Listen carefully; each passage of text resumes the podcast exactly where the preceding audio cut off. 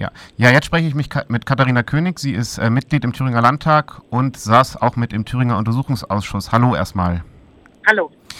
Ähm, Katharina, du saßt jetzt ja die ganze Zeit im Untersuchungsausschuss. Vielleicht kannst du mal kurz erzählen, was ähm, sich im Untersuchungsausschuss bisher getan hat, ob es da irgendwelche ähm, namhaften Ergebnisse gab und wie sich das Ganze jetzt in der aktuellen Zeit entwickelt.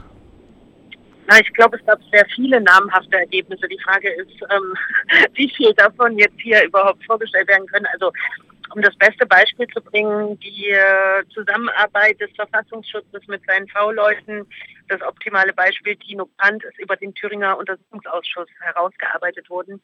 Also angefangen von den Geldsummen über die äh, über den Schutz vor Strafverfolgung bis hin zu, naja, 35 Straftaten, die Tino Brandt begangen hat, bei der es nicht einmal eine Verurteilung gab und, und, und. Also das ist, ähm, glaube ich, mit eines der besten Beispiele dessen, was der Thüringer Untersuchungsausschuss erreicht hat. Das Zweite, und das halte ich für entscheidender, ist, dass über den Untersuchungsausschuss die 90er Jahre sehr detailliert, auch atmosphärisch aufgearbeitet wurden.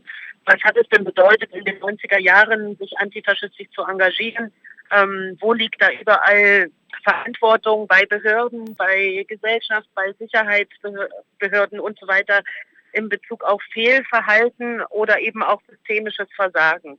Und das ist, da sage ich, es ist über den NSU-Untersuchungsausschuss in Thüringen das optimal gelungen herauszuarbeiten, dass diejenigen, die in den 90er Jahren gegen Neonazis, gegen Rassismus, Antisemitismus auf die Straße gegangen sind, recht hatten und viel zu häufig ähm, ja, diskreditiert wurden, in die Ecke gestellt wurden und so weiter.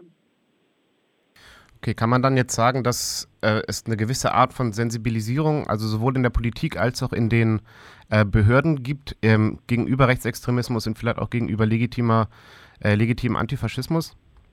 Nein, das wäre zu viel erwartet oder auch zu viel reininterpretiert. Ich glaube, ähm, insbesondere für die Verantwortungsträger, die heutigen, ist es so, dass für die 90er Jahre zumindest in weiten Teilen anerkannt wird, dass es da Fehler gegeben hat. Ähm, das wird allerdings nicht auf die heutige Zeit übertragen. Es gibt zwar ein viel konkreteres Vorgehen gegen Neonazis. Neonazis werden nicht mehr verharmlost, wie es in den 90er Jahren war.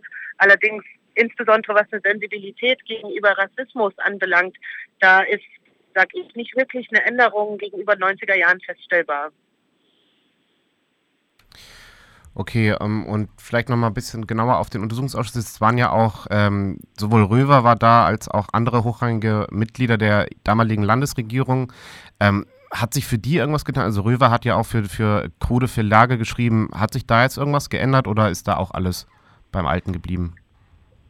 Also für die damaligen Verantwortungsträger Röver oder eben auch Sippel, der Verfassungsschutzchef, ähm, der ja noch bis 2011, 2012 im Dienst war, und die anderen, da ist, glaube ich, das, was übergreifend feststellbar ist, ist das um sich greifende Erinnerungskrankheit, äh, die um sich greifende Erinnerungskrankheit.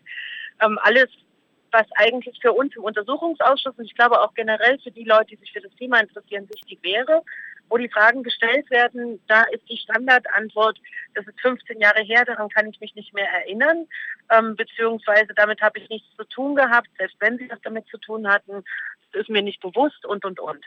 Da ist, ähm, ich weiß gar nicht, wie ich sagen soll, also ich glaube, was die Erwartungshaltung war und höchstwahrscheinlich eine falsche Erwartungshaltung ist, dass die damaligen Verantwortungsträger heute Verantwortung übernehmen und zumindest ihr Wissen zur Verfügung stellen, um sofern auch immer das beiträgt, Aufklärung zu befördern. Und das ist, ja, das ist eigentlich bei keinem der hohen damaligen Verantwortungsträger erfolgt. Es ist bei einigen Polizisten ähm, hat es stattgefunden.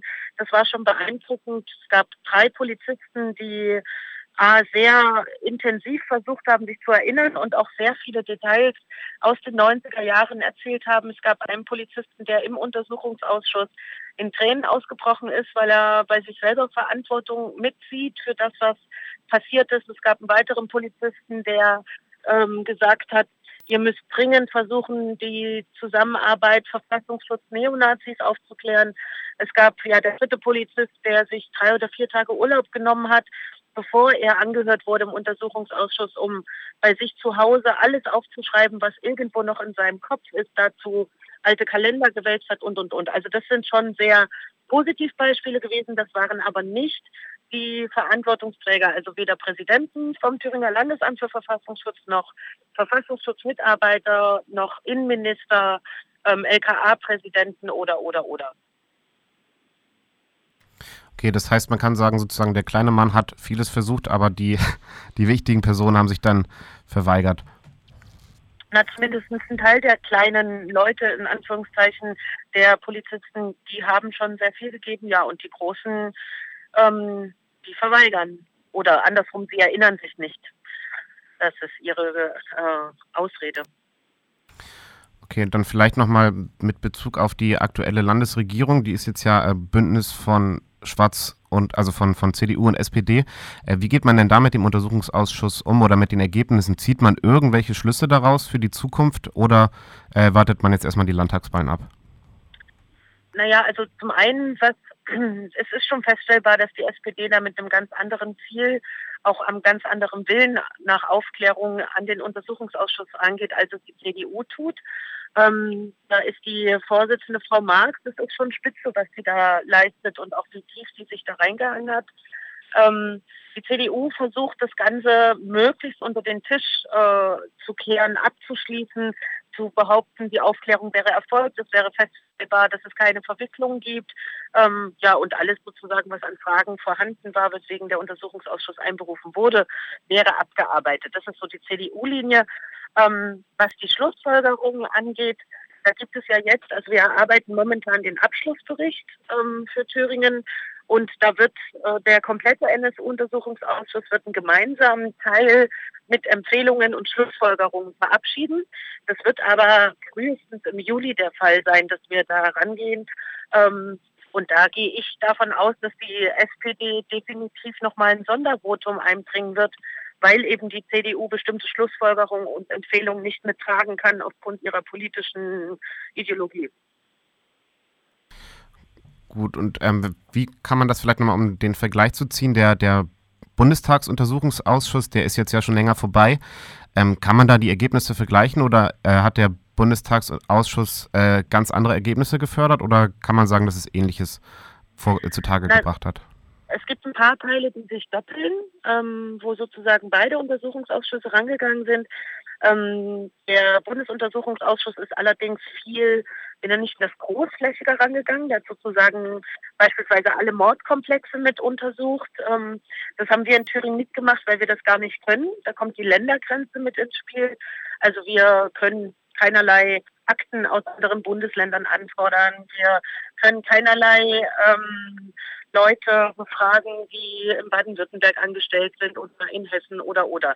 Das hat der Bundesuntersuchungsausschuss gemacht. Ähm, wir haben sozusagen nur Thüringen ähm, und haben dafür Sachen gemacht, die der Bundesuntersuchungsausschuss beispielsweise nicht gemacht hat, wie den 4.11.2011 in Eisenach.